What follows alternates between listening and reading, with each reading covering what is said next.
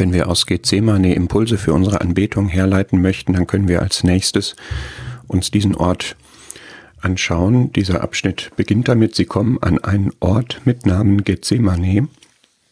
Und der Herr ist hier auf ja, historischem Boden.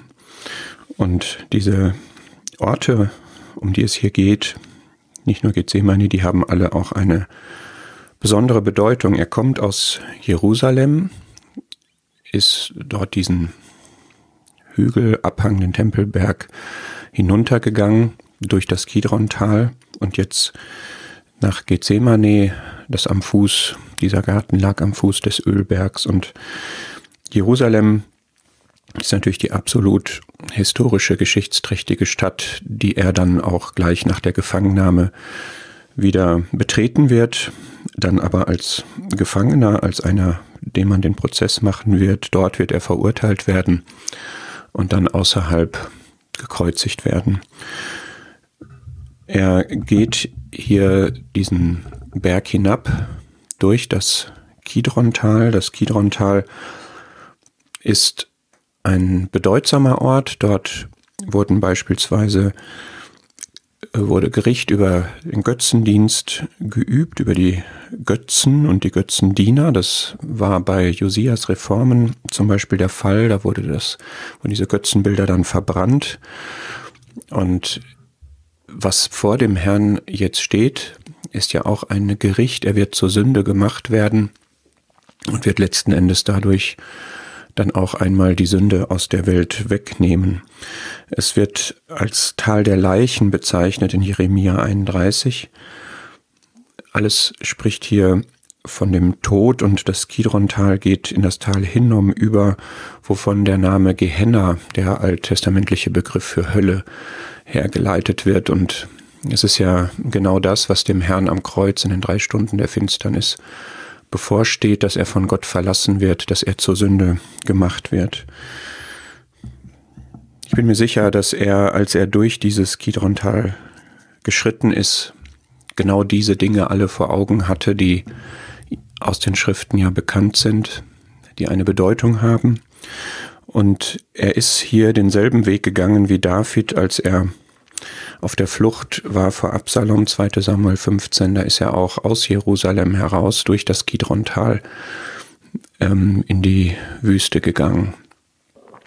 Und er war da verworfen und er war da von dem Heiligtum getrennt. Dort sind die Psalmen entstanden, die seine Sehnsucht nach dem Heiligtum ausdrücken. Möglicherweise, ganz sicher sind wir da nicht in jedem Punkt, aber wir sehen doch diese Parallelen zu dem Herrn, wenn er jetzt diesen Weg nach Gethsemane auf sich nimmt und er endet dann am Fuß des Ölbergs. Der Ölberg hat auch eine große Bedeutung. Zum einen ist das der Ort, von dem aus Richtung Bethanien dann eher in den Himmel aufgefahren ist. Zum anderen ist das nach Sacharja 14 auch der Ort, an dem er wieder in Herrlichkeit erscheinen wird, zurückkehren wird.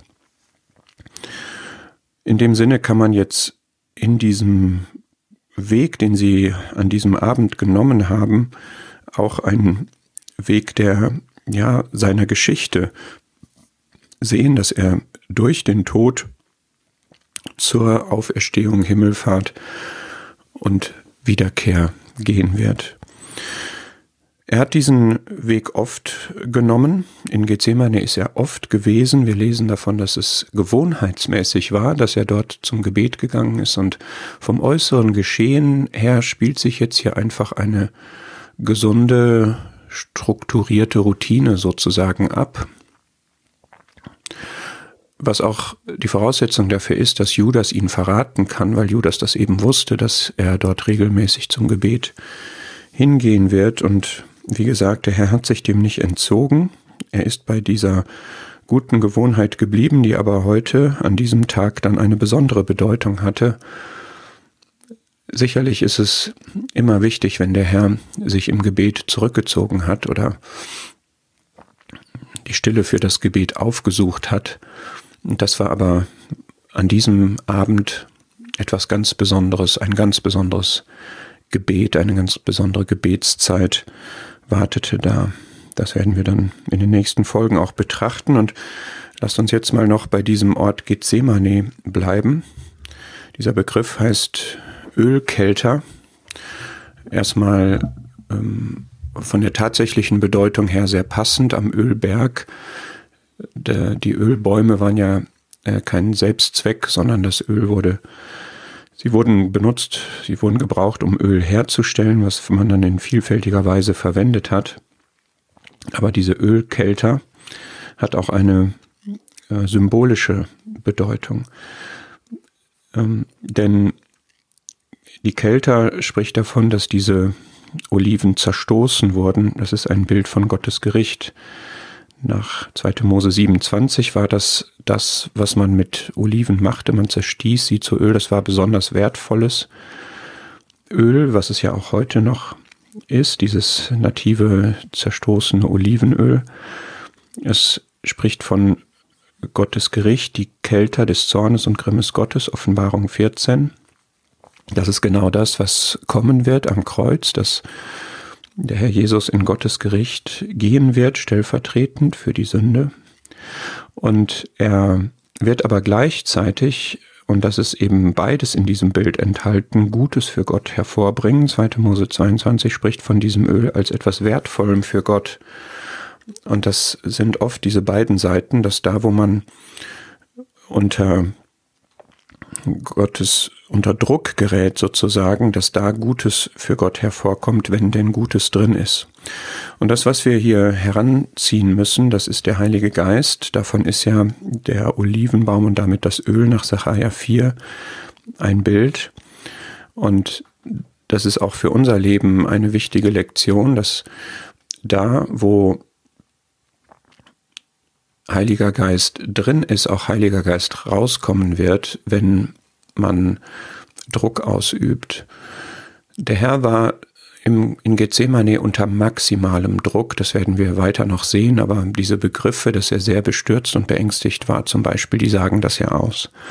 Und er war aber vom Heiligen Geist gezeugt, er hat im Heiligen Geist gelebt, er hat sich nach Hebräer 9 auch durch den Geist am Ende geopfert und sein Leben war eine vollkommene Offenbarung von Frucht des Geistes und er war immer mit dem Geist erfüllt. Also bei ihm ist wirklich alles in, in Fülle, in absoluter Vollkommenheit Geist gewirkt gewesen.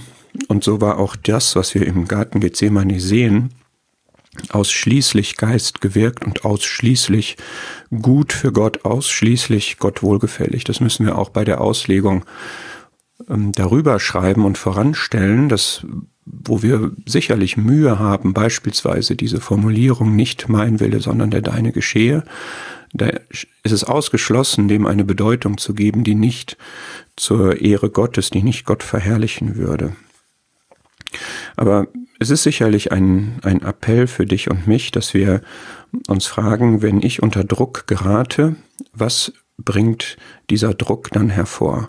Ist das ein Moment, wo sich das, was in mir ist, der Heilige Geist, wo sich das entfaltet? Oder ist das ein Moment, wo die Sünde im Fleisch, die auch bei mir da ist, bei dem Herrn war das nicht der Fall, wo die dann zum Tragen kommt, wo die sich zur Auswirkung bringt?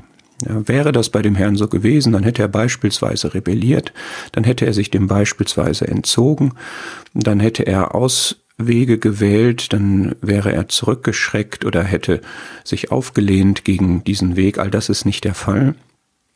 Aber bei dir und mir gibt es das sicherlich so. Und der Herr hat diesen Garten Gethsemane betreten, im vollen Bewusstsein dessen, was da kommt in vollem Bewusstsein der Bedeutung, die alle diese Orte haben und hat in alledem Gott verherrlicht und auch gleichzeitig gezeigt als der vollkommene Mensch, was möglich ist, wenn sich in einem Menschen Gottes Geist völlig zur Entfaltung bringt. Und das ist wirklich anbetungswürdig.